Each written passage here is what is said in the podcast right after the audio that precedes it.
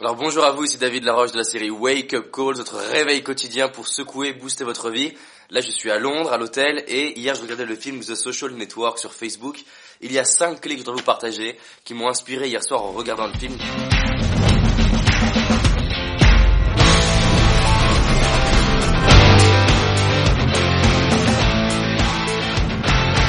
Alors les cinq clés c'est quoi?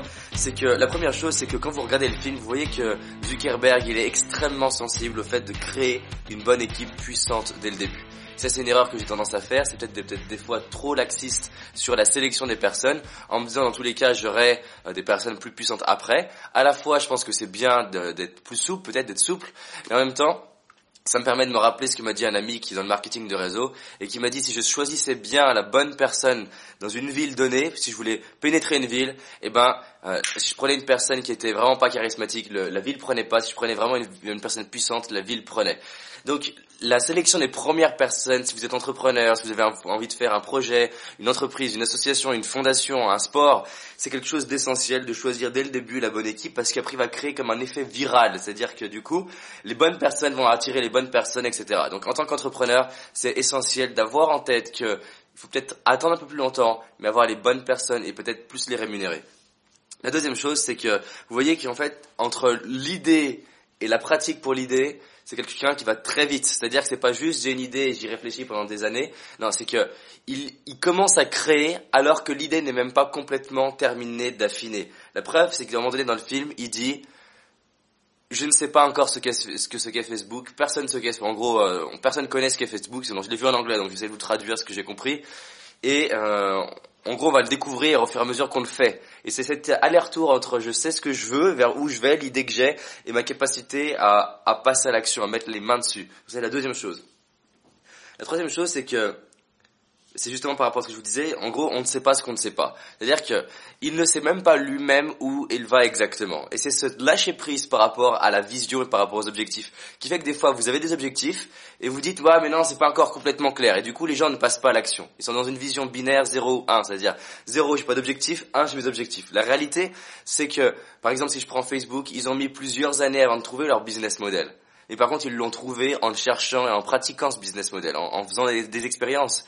Si vous voulez trouver votre chemin, c'est en allant sur le chemin, c'est en osant aller dans une direction qui n'est pas encore complètement claire, donc qui est floue, et dans ce flou-là, trouver de quoi le clarifier de plus en plus. Autre chose d'important, c'est qu'il sait s'entourer des bonnes personnes. Et là, je parle pas des équipes seulement, des gens qui travaillent pour lui, mais aussi de ses partenaires. Vous voyez qu'il est extrêmement sensible, justement, au patron de Napster dans le film.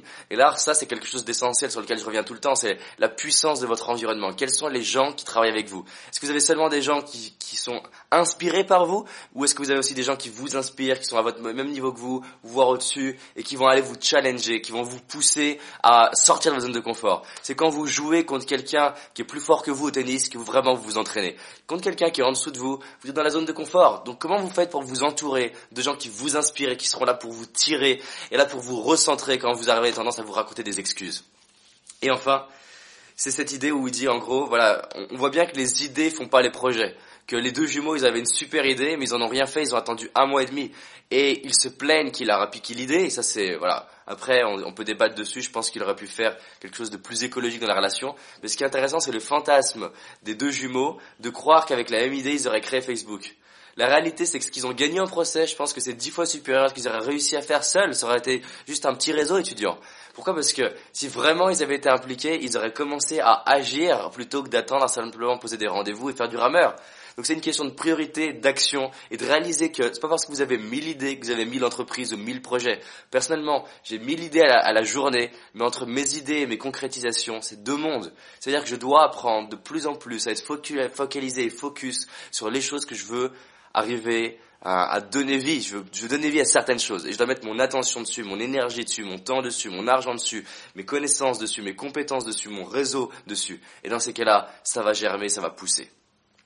Voilà les cinq apprentissages que je vois au travers du film Facebook. Vous pouvez, vous aussi, dans les commentaires, si vous avez vu le film, me dire ce que vous pensez du film, ce que vous aimez pas dans le film, ce que vous aimez pas chez Zuckerberg peut-être, dans ce qu'il représente, dans sa façon de faire, dans son écologie, ou de ce que vous avez appris d'autres dans le film, ou de ce que ça vous évoque. Bref, partagez en commentaire, et je vous dis à très vite, peut-être dans une autre ville. Salut